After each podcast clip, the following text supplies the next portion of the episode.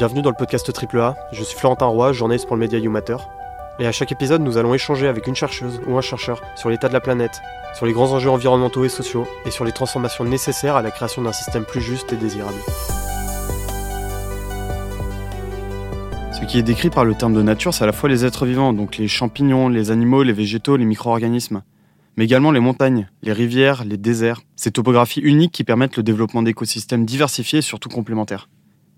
Lorsque l'on regarde la crise environnementale actuelle, on ne peut que se rendre compte de l'incapacité de nos sociétés à réduire réellement l'empreinte que nous avons sur la nature. On ne peut que douter de notre capacité à réellement engager une transformation écologique digne de ce nom. Le changement climatique est de plus en plus visible et la biodiversité se réduit progressivement. Et pourtant, on continue de prôner un volontarisme, un volontarisme face à la crise environnementale. On nous conseille de faire telle chose, telles économies. On demande aux entreprises tels efforts.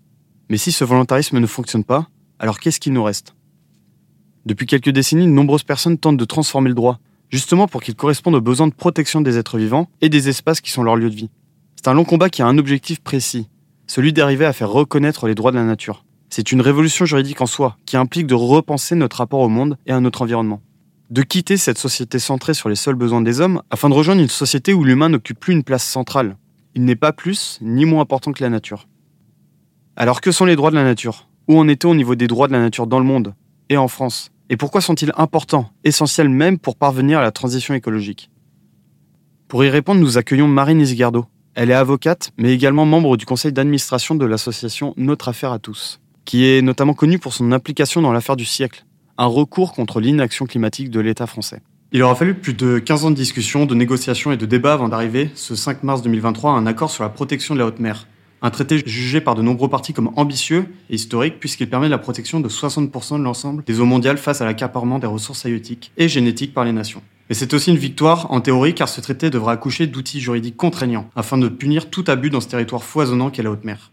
Quoi qu'il en soit, c'est un premier pas important afin de coller aux objectifs fixés quelques mois plus tôt lors de la COP 15 pour la biodiversité à Montréal, visant à protéger 30% des terres et 30% des mers d'ici à 2030. Ce pas en avant est-il le signe qu'enfin se dessine un véritable droit de la nature? Bonjour Marine. Bonjour. Partagez-vous cet engouement autour de ce nouvel accord? Alors, cet accord porte sur l'établissement d'un traité devant permettre de créer plus d'aires marines protégées dans la haute mer, c'est-à-dire deux tiers des océans. Donc c'est bien, ça pose le cadre, mais aucun texte n'est pour le moment disponible. Il s'agit d'un accord pour établir un traité dont on ne sait pas encore si ses dispositions seront réellement contraignantes et s'il sera ratifié pour les États. Euh, j'ajouterais aussi que la France est la deuxième puissance maritime mondiale après les États-Unis et que la France, avec notre président, se félicite euh, de cet accord alors qu'elle échoue elle-même à créer de vraies aires marines protégées. Et je dis vrai car en France, les aires marines protégées enfin soi-disant protégées, ne sont pas vraiment protégées. Dans 99% d'entre elles, la pêche industrielle est autorisée avec des méthodes de pêche destructrices des fonds marins comme le chalut de fond.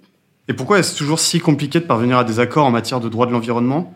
Est-ce qu'on peut revenir un peu sur l'histoire des combats juridiques autour de la protection environnementale? Oui, alors il existe déjà plus de 500 accords et traités internationaux relatifs à l'environnement. Et la conférence de Stockholm a été la première des grandes conférences mondiales qui a donné lieu à l'adoption de législation plus protectrice de l'environnement. Pourtant, malgré le nombre de traités multilatéraux sur l'environnement, et malgré les années qui passent, et malgré les COP qui se succèdent, les accords signés et ratifiés, eh bien, la lutte contre le changement climatique ou l'érosion de la biodiversité n'est pas suffisante. Et les données scientifiques nous le montrent très bien, les émissions de CO2 continuent à augmenter et l'effondrement de la biodiversité s'accélère. 6 des 10 limites planétaires sont déjà dépassées.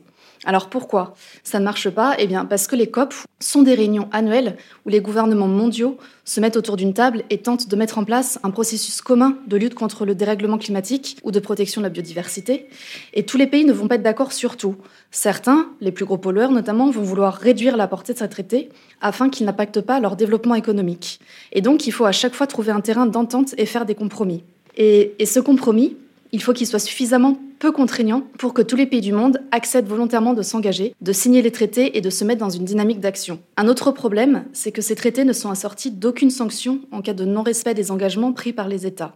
Ensuite, les États peuvent signer ces traités, mais ne pas les ratifier. Par exemple, les États-Unis, qui représentent environ 15% des émissions mondiales de gaz à effet de serre, ont refusé de ratifier le protocole de Kyoto, arguant que cela allait à l'encontre de leurs intérêts économiques. C'est d'ailleurs à partir de ce moment-là qu'est né le mouvement pour la justice climatique. Et euh, ces mouvements de justice, ils ont combattu quoi sur euh, ces dernières décennies euh, C'est quels grands projets qui ont fait naître en fait ces, mouvements écologiste finalement euh, Alors, il faut revenir sur l'historique. L'émergence au niveau mondial de ce mouvement pour la justice climatique date des années 2005 aux États-Unis, où les procès climatiques se sont particulièrement développés, notamment en résistance à l'attitude de l'ancien président Bush qui avait refusé de ratifier le protocole de Kyoto. Et donc, on a eu un premier. C'était en quoi le protocole de Kyoto Pour réduire les, émissions euh, de gaz à effet de serre. Et donc, on a eu un premier grand arrêt, Massachusetts contre EPA, euh, e euh, Environmental Protection Agency, de 2007, qui a été rendu par la Cour suprême et qui a déclaré illégal le refus de cette EPA de réglementer les gaz à effet de serre. En Europe, ça a commencé plus tard, en 2015, avec l'affaire Urgenda aux Pays-Bas, où la Cour suprême des Pays-Bas a condamné l'État à réduire de 25% ses émissions d'ici fin 2020. Euh, on... C'était passé quoi aux Pays-Bas pour qu'on en arrive à cette euh, situation plus ou moins bah, C'est une, une, association, donc l'association Urgenda, accompagnée de plus de 800 euh, citoyens néerlandais qui avaient assigné les Pays-Bas euh, parce qu'ils trouvaient que sa politique de réduction des émissions de gaz à effet de serre n'était pas ambitieuse. D'accord. Donc ça a été vraiment fondateur en Europe euh, bah, Oui, c'est ça. plusieurs universitaires ont parlé d'arrêt colibri qui a inspiré d'autres affaires comme l'affaire du siècle que nous avons coporté, notre affaire à tous, aux côtés de Greenpeace, Oxfam et la FNH. En Allemagne aussi, on a eu un jugement inédit rendu en 2021 par la Cour constitutionnelle allemande qui a jugé que la loi climat allemande n'était pas conforme aux droits fondamentaux en fondant en partie sa décision sur l'article 20A de la Constitution allemande. Et cet article, il est relatif à la protection des fondements naturels de la vie et des animaux pour les générations futures. Ce droit pour euh, essayer de protéger l'environnement, on voit qu'il est nouveau. Est-ce qu'il permet vraiment de réduire la destruction de l'environnement? Et sinon, euh, quelles sont les raisons en fait de, cet échec entre guillemets? Alors, de manière générale, la multiplication des traités environnementaux s'accompagne d'une multiplication des traités de libre échange, qui sont incompatibles avec la lutte contre le changement climatique. On a par exemple un, on a un exemple avec le traité sur la de l'énergie. Alors, la France s'est certes engagée à se retirer de ce traité sur la charte de l'énergie, mais c'est pour donner un exemple. Donc, ce traité, euh, ce traité euh eh ben, c'est un traité qui permet aux investisseurs étrangers d'exiger des compensations exorbitantes de la part des États qui modifieraient leur législation dans le secteur de l'énergie, du fait de l'impact que ces changements pourraient avoir sur leurs investissements et sur leurs bénéfices.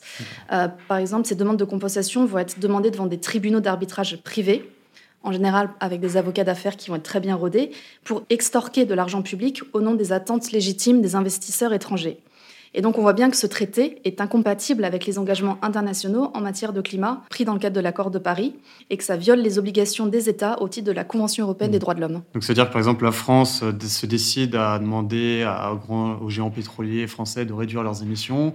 Si ça impacte leurs finances, l'État doit euh, offrir un, dédommagement entre C'est ça. Alors bon, là encore une fois, la France va se retirer de ce traité, mais effectivement, ça freine à chaque fois l'action des États en matière de réduction euh, des émissions de gaz à effet de serre. Donc ça, c'est un premier point. Et puis, euh, en droit national, on peut dire que notre droit de l'environnement souffre d'un manque d'effectivité, c'est-à-dire qu'il est peu, voire pas du tout appliqué.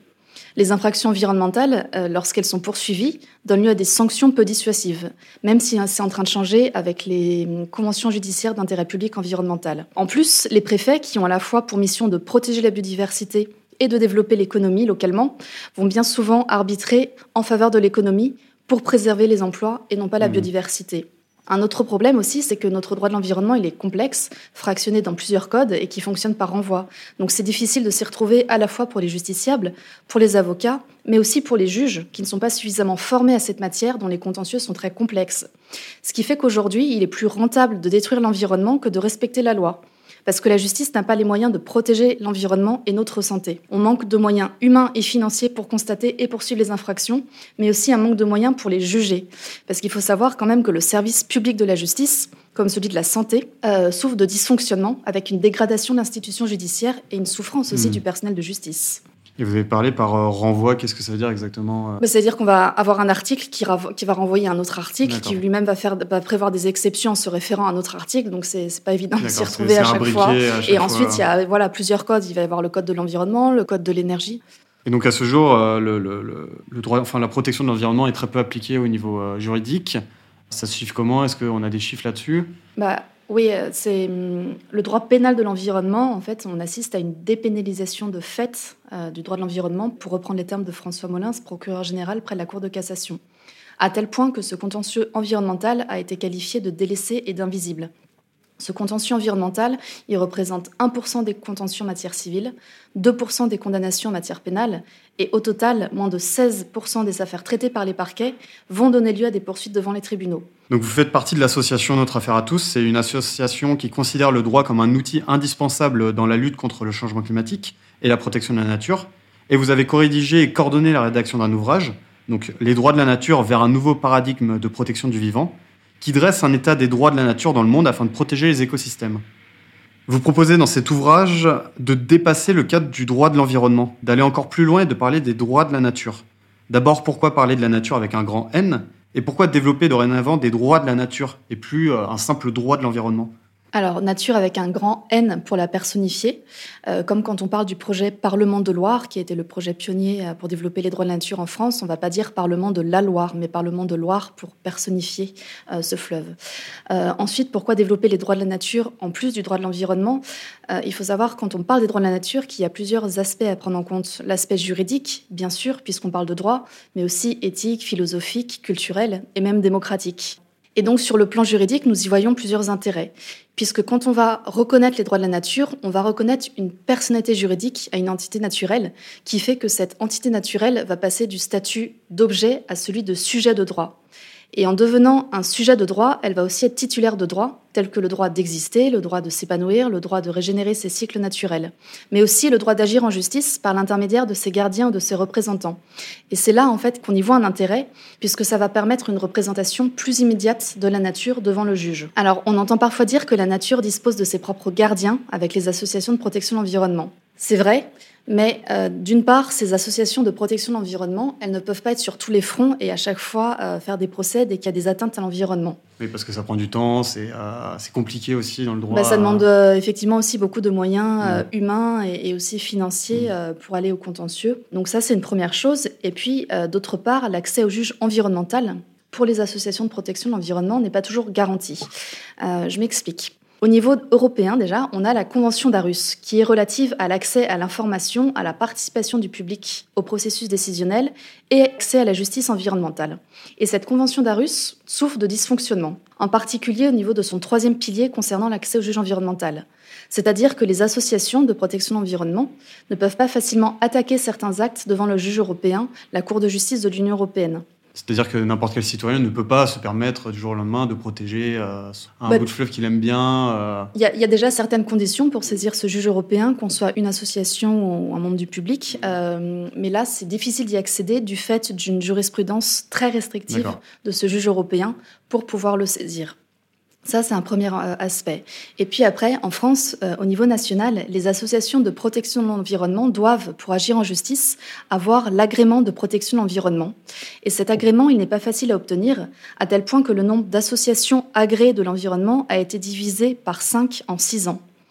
Donc, si elles n'ont pas d'agrément, ces associations, c'est pas grave, mais elles doivent simplement démontrer qu'elles ont un intérêt à agir devant mmh. le juge, ce qui n'est pas insurmontable, mais ce qui n'est pas euh, garanti à chaque fois et qui sera apprécié au cas par cas par le juge. Il faut que le juge soit à même de comprendre les problématiques environnementales, en fait, pour accepter ensuite bah, telle ou telle personne. Euh. Oui, c'est ça. Le juge, à chaque fois, va regarder que l'association a bien un intérêt à agir euh, dans le, contentieux en cours. Donc, on voit qu'il y a des contraintes procédurales qui pèsent sur les mmh. associations de protection de l'environnement qui fait qu'elles ne peuvent pas exercer pleinement la défense des intérêts collectifs qu'elles défendent, comme l'environnement. Hmm.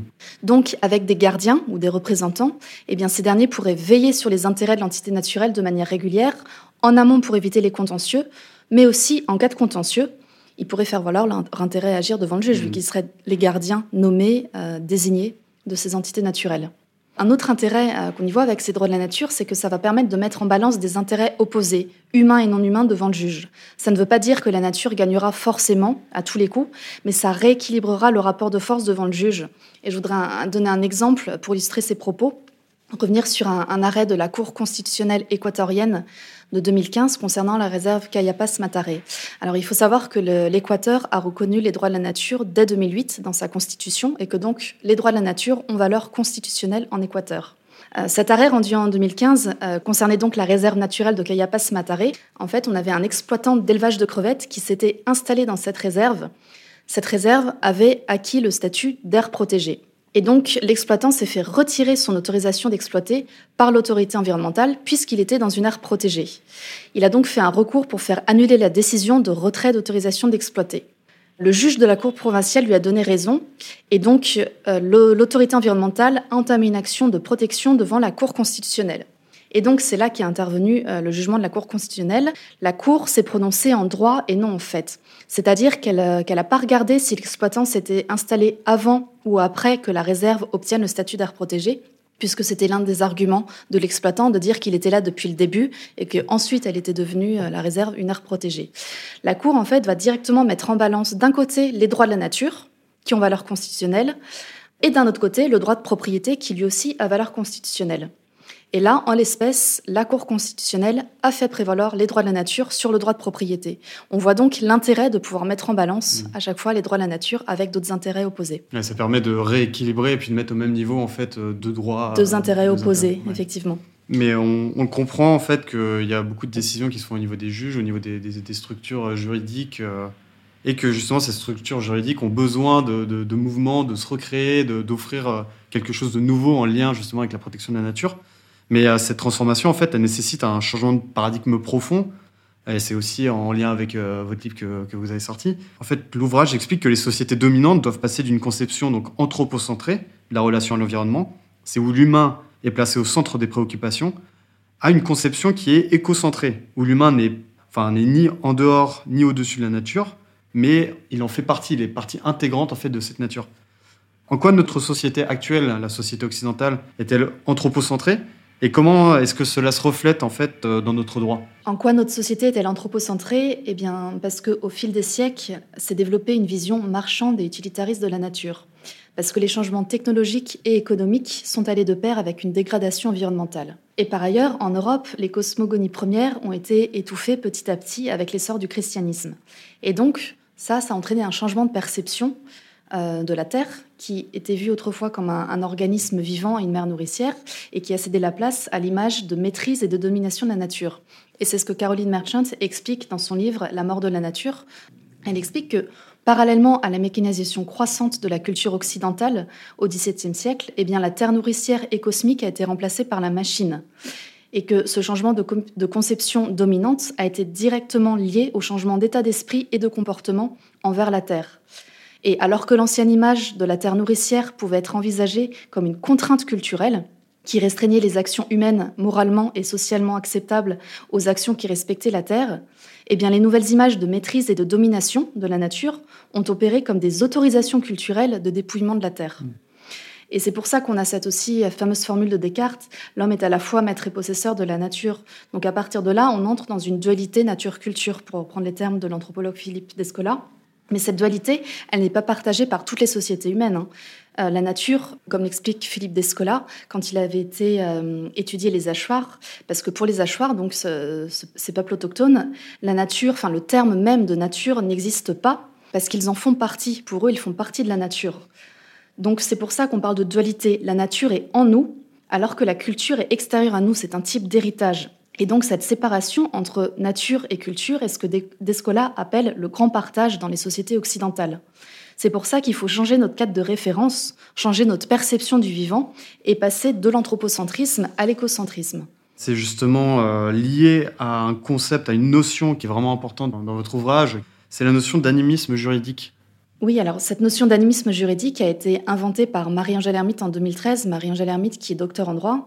Et euh, elle repose cette notion sur quatre ontologies de Philippe Descola qui permettent de comparer les rapports entre humains et non humains. Donc ces quatre ontologies, c'est l'animisme, le totémisme, l'analogisme et le naturalisme. Et donc, euh, cette notion d'animisme juridique consiste à dire que, en fait, notre droit français, sans dire expressément, reconnaît déjà à certains égards les entités naturelles comme des sujets de droit en partant de leurs besoins pour protéger les espèces et leurs habitats, en reconnaissant les animaux comme des êtres sensibles ou encore en reconnaissant une valeur intrinsèque aux écosystèmes, comme avec la reconnaissance du préjudice écologique en droit français. Et donc, à partir de là, Marie-Angèle Hermite a distingué trois sortes d'animisme juridique. Un animisme juridique à consonance indigéniste, comme c'est le cas en Colombie et en Nouvelle-Zélande, un animisme juridique à consonance religieuse, comme c'est par exemple le cas en Inde, et enfin un animisme juridique à base scientifique, qui là est le propre des systèmes juridiques occidentaux, comme chez nous en France, parce que bien souvent ce sont les scientifiques qui vont alerter sur l'état de dégradation, d'érosion de la biodiversité, ou euh, avec des nouvelles recherches vont pouvoir démontrer euh, que les, les, animaux, par exemple, et les plantes sont doués de sensibilité, et ce qui va donner lieu euh, à l'adoption de législations plus protectrices de l'environnement. Et est-ce que c'est ces raisons que vous venez d'évoquer qui font que l'Europe, euh, qui a une vision anthropocentrée et capitaliste, est peut-être en retard sur cette question de protection de l'environnement? L'Europe n'est pas si en retard sur la protection de l'environnement. Elle dispose quand même de tout un arsenal de textes juridiques. Et si on compare à d'autres pays dans le monde, eh bien, euh, les normes environnementales sont assez protectrices en Europe. Et l'accès au juge est plutôt satisfaisant, à l'exception de ce que, j'ai pu dire auparavant sur l'accès au juge environnemental par les associations. Mais de manière globale, c'est satisfaisant, mais ça pourrait être mieux. Euh, L'Europe est par exemple en retard sur la reconnaissance des droits de la nature, qui ont déjà été reconnus dans une vingtaine de pays à travers le monde, que ce soit par la voie constitutionnelle, législative, ou bien jurisprudentielle. Maintenant, ça, c'est en train de changer, euh, notamment en Europe où les avancées ont été plus timides. Et on a notamment un très bel exemple avec euh, l'Espagne qui a adopté une loi le 30 septembre 2022 qui reconnaît à la lagune Marménor une personnalité juridique ainsi que des droits qui lui sont propres. Donc on en a parlé rapidement tout à l'heure, mais euh, au contraire, on a des innovations juridiques en termes de droits de la nature qui semblent plutôt être observées dans les pays du Sud. Dans les pays où la culture autochtone est imprégnée d'une relation unique à la fois culturelle, religieuse, sentimentale à l'environnement, est-ce que vous pouvez m'en dire plus sur l'importance des populations autochtones euh, dans la protection de la nature? Alors, les populations autochtones représentent 5% de la population mondiale déjà et euh, occupent environ 20% euh, du territoire mondial, mais protègent 80% de la biodiversité mondiale. Donc on voit bien que ces peuples autochtones jouent un rôle clé dans la préservation de la nature. Et d'ailleurs, il y a un concept, la notion de droit bioculturel, qui a été inventé par le juriste sud-africain Bavikats, qui en fait renvoie à des droits collectifs avec un panel de droits tels que le droit à la terre, le droit au territoire, aux ressources naturelles, à l'autodétermination et au maintien d'une identité culturelle ainsi qu'un devoir d'intendance qui est associé au mode de vie des populations locales. Donc on voit bien, encore une fois, l'importance que ces peuples autochtones et populations locales jouent dans la préservation de la nature. Donc je vais reprendre une citation de, de, votre ouvrage. Selon une célèbre citation attribuée au philosophe allemand Arthur Schopenhauer, toute vérité passe par trois étapes. D'abord, elle est ridiculisée, ensuite, elle est violemment combattue, et enfin, elle est acceptée comme une évidence. Les droits de la nature semblent déjà avoir franchi la première étape pour atteindre la deuxième. L'acceptation des droits de la nature comme une évidence n'est plus qu'une question de temps. Qu'est-ce qui vous rend si confiante? Est-ce que vous craignez pas que les droits de la nature soient noyés et vidés de leur substance euh, par le système actuel, qui donne souvent la priorité aux intérêts économiques, finalement, euh, par rapport aux, droits de, la nature? Euh, bah, C'est tout l'intérêt, justement, de parvenir à leur reconnaissance, ces droits de la nature, pour que les intérêts de la nature puissent se faire entendre davantage face aux intérêts économiques, et que chacun puisse, à son échelle, devenir gardien ou gardienne de la nature. Euh, et puis, qu'est-ce qui me rend confiante? Eh ben, les combats progressent et, le plaidoyer aussi en faveur de cette reconnaissance des droits de la nature euh, et même de l'écocide, puisque nous avons une, une bonne nouvelle il y a quelques semaines qui nous vient du Parlement européen. En effet, dans son rapport sur la directive relative à la criminalité environnementale, le Parlement européen requiert l'inscription de l'écocide dans le droit européen. C'est une immense victoire, alors d'étape certes, mais une victoire quand même, qui est due en grande partie au travail mené par Marie Toussaint, qui a cofondé notre affaire à tous, qui en était la présidente et qui maintenant est eurodéputée écologiste, et qui marque aussi l'aboutissement d'années de plaidoyer en faveur d'une telle reconnaissance. Donc le, chemin, il reste encore un petit peu de chemin pour, euh, euh, pour, faire en sorte que les droits de la nature soient reconnus en Occident. Que faut-il finalement? Est-ce qu'il ne faut pas, au fond, un changement culturel profond, former les juristes, les citoyens, les politiques à une autre façon de voir euh, la nature, justement? Oui, bien sûr, il y a une dimension euh, juridique, mais aussi euh, culturelle et même politique et démocratique. Et c'est pour ça qu'il faut continuer euh, les actions de sensibilisation et de pédagogie pour expliquer ces actions. Et c'est pour ça que, par exemple, pour la déclaration des droits du fleuve Tavignano en Corse, je me suis rendue en Corse avec Marie-Angèle Hermite, justement, pour aller à la rencontre des citoyens et des élus locaux afin de leur expliquer les intérêts des droits de la nature. Il faut faire de la pédagogie parce que les personnes ont des questionnements et c'est normal et c'est aussi pour ça que nous, sommes là pour y répondre. Mais en étudiant toutes ces luttes locales pour protéger des écosystèmes, on s'aperçoit qu'un ensemble de citoyens aspire à de nouvelles valeurs communes fondées sur l'écologie et la démocratie, en particulier la démocratie environnementale. Et c'est justement ce combat que vous menez avec euh, l'association Notre Affaire à tous c'est de faire évoluer le droit pour euh, qu'il protège mieux la nature. d'intenter des procès aussi contre les grandes entreprises et les projets polluants. Quels sont vos projets en cours, vos réussites et que reste-t-il à faire finalement? Alors nous avons plusieurs projets en cours, notamment plusieurs actions en justice en cours contre des multinationales au titre du non-respect de la loi sur le devoir de vigilance. On a par exemple l'affaire Total. Le droit de vigilance, euh, c'est euh, le fait que les multinationales n'ont pas vraiment euh, pris en compte leur pollution en fait. la loi sur le devoir de vigilance, en fait, c'est une loi qui oblige des entreprises sous certains qui, répondent à certains critères, notamment en termes de nombre de salariés en France ou à l'étranger, qui obligent ces entreprises à publier chaque année un plan de vigilance dans lequel elles vont expliquer les moyens qu'elles mettent en œuvre pour permettre les atteintes aux droits humains ou les atteintes à l'environnement. Et donc nous, sur ce fondement-là, sur le fondement de ces plans de vigilance qui sont publiés, on dit que ça n'est pas suffisant et que donc il faut faire mieux. Et c'est pour ça qu'on a des actions en justice contre Total, contre le groupe Casino, mais aussi contre la BNP Paribas pour ses financements aux projets fossiles. On accompagne aussi des collectifs locaux pour s'opposer à des projets polluants inutiles comme des extensions d'aéroports, des créations de fermes-usines, de centres commerciaux. On avait aussi un exemple, par exemple, d'une création d'une serre tropicale dans le nord de la France. Enfin, voilà, on aide les collectifs à s'opposer à de tels projets. Et puis sur l'aspect droit de la nature, eh bien, on continue à collaborer avec les élus locaux et des collectifs. Donc on a euh, le Tavignano que j'ai déjà mentionné, on a aussi euh, la même chose pour le fleuve La Tête dans les Pyrénées-Orientales. On échange aussi avec euh, des élus de la ville de Bordeaux. On a aussi un projet qui a commencé aussi pour accompagner des collectifs, un collectif plutôt, en Martinique, pareil sur les droits de la nature. Les projets se multiplient, les, voilà, c'est ça, les, les initiatives se multiplient.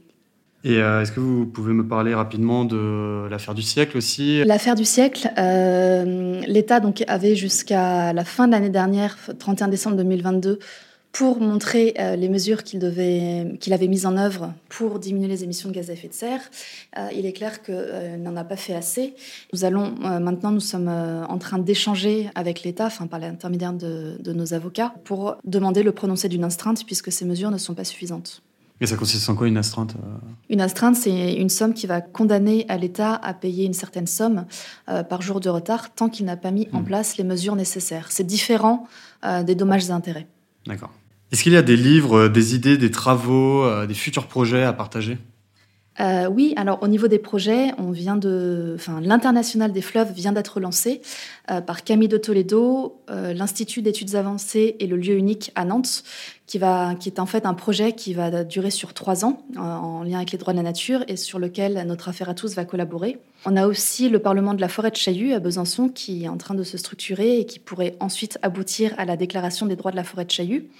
Et puis euh, ensuite, on est en train de préparer un cycle de table ronde en novembre prochain à l'Académie Climat qui va parler des outils juridiques à disposition des citoyens pour protéger les arbres sur terrains privés comme des jardins et sur des terrains euh, publics comme les forêts ou en ville avec les arbres d'alignement. Merci Marine. Merci Florentin.